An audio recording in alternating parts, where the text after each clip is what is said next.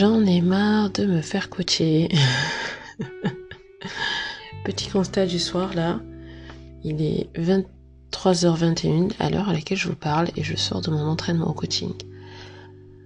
Donc c'est un petit peu le comble, j'avoue, mais en même temps c'est la réalité, c'est ce que je ressens.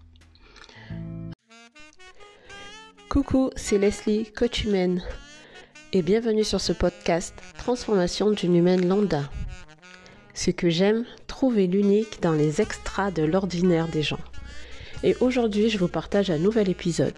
Alors, n'hésitez pas à vous abonner et à partager ce podcast, et je vous dis à très bientôt. Euh, pour vous remettre du contexte, euh, dans mon école, en fait, on s'entraîne au coaching en, en trinôme. Et là, en fait, depuis, depuis juillet, on a une pause au mois d'août. On a un rythme de une fois par semaine où on se fait coacher, sans compter finalement les lives pendant, euh, pendant les jours de, les week-ends de formation et les à côté. Donc, on, se fait énormément coacher. Euh, évidemment, j'ai vu une croissance euh, personnelle exponentielle. Néanmoins, là, j'arrive au moment où euh, le coaching, actuellement, en tout cas sur moi, euh, ça, ça m'épuise plus que ce que ça me donne de, de l'énergie. Je m'explique. En fait, j'avais de, j'avais des blocages, j'avais des croyances limitantes qui m'empêchaient d'atteindre mon objectif. Et je les ai travaillés, euh, je les ai travaillés plus ou moins en profondeur, plusieurs fois, sous différents angles, pour vraiment comprendre ce qui se, ce qui se passait en moi. Et aujourd'hui, j'arrive au constat que euh, j'ai plus besoin en fait de, de, m'écouter et euh, et surtout en fait quand on se fait coacher, on travaille énormément, on travaille énormément sur ce qui se passe, on travaille énormément à répondre euh, aux questionnements du, du, coach et à répondre à son propre questionnement, notamment sur euh, les émotions qu'on qu a ressenties ou qu'on ressent, euh, sur les freins en fait qu'on qu'on a déjà identifiés ou pas. On, on, travaille, on travaille énormément et donc on peut avoir des, des éclairs de génie, des, des blocages, des, des, évidences qui viennent euh, pendant le coaching, juste après, euh, quelques jours après, quelques semaines après, ou même beaucoup plus tard. Mais il faut savoir que c'est un, un travail pour la personne qui est coachée. Et surtout, avec le travail, avec l'inconfort que ça amène, euh, moi en tout cas, je suis amenée à, à, digérer les choses pour pouvoir encore mieux les expérimenter et euh, à revenir un peu dessus, à, à refaire le bilan de où j'en suis, de comment je me sens.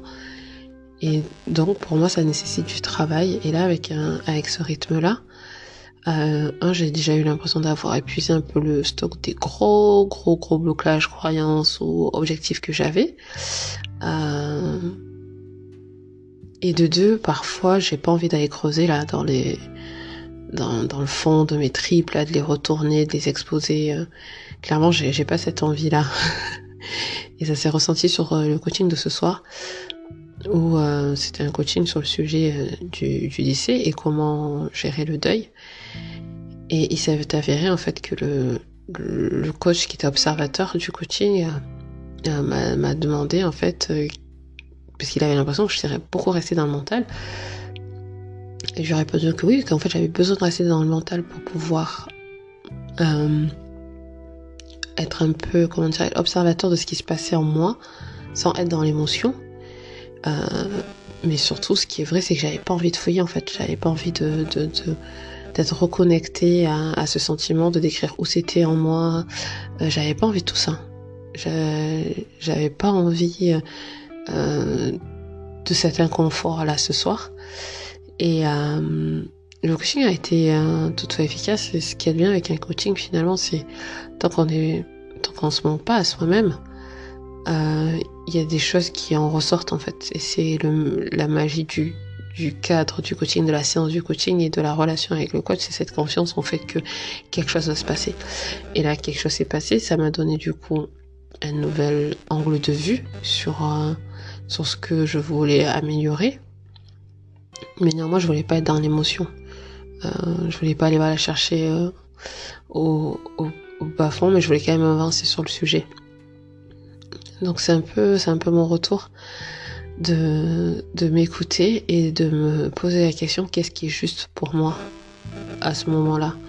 Et là, ce qui était juste, c'était justement de ne pas creuser, de, rester sur quelque chose de plus analytique, de plus mental.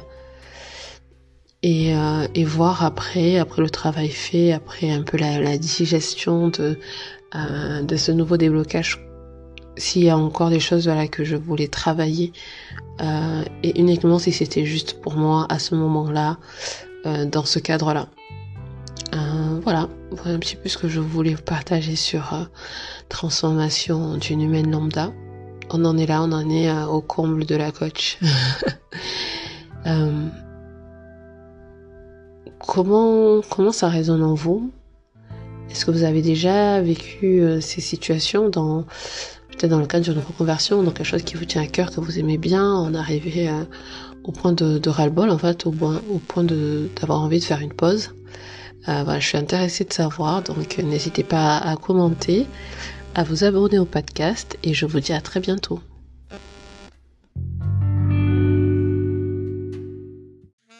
Merci pour l'écoute et rendez-vous au prochain épisode. À bientôt.